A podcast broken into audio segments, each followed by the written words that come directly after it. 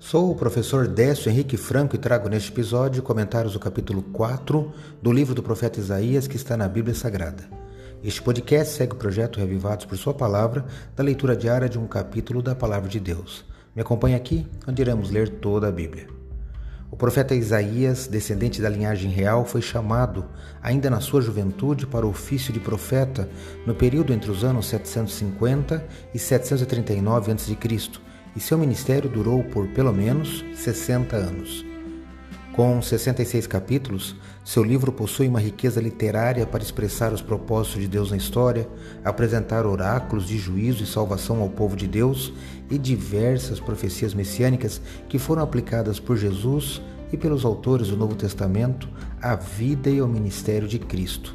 Por isso, você não pode deixar de conhecer e estudar esse livro.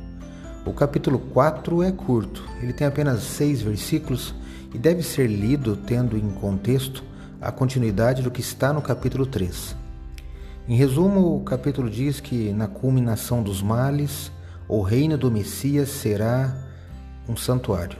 Eu destaco o versículo 2, que leio na Bíblia Nova Almeida atualizada, está assim: Naquele dia, o renovo do Senhor será de beleza e de glória e o fruto da terra será o orgulho e a glória para os de Israel que forem salvos.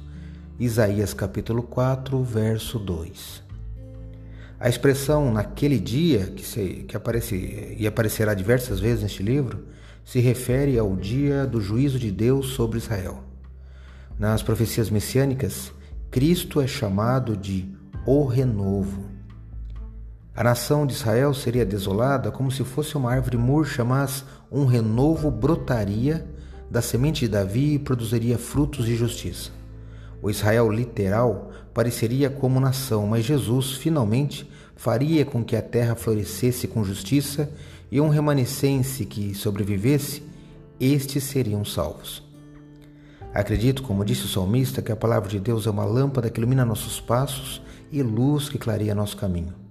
Portanto, leia hoje em sua Bíblia Isaías capítulo 4, reflita neste texto e que seus passos e caminhos sejam iluminados por Deus. Um abraço e até amanhã.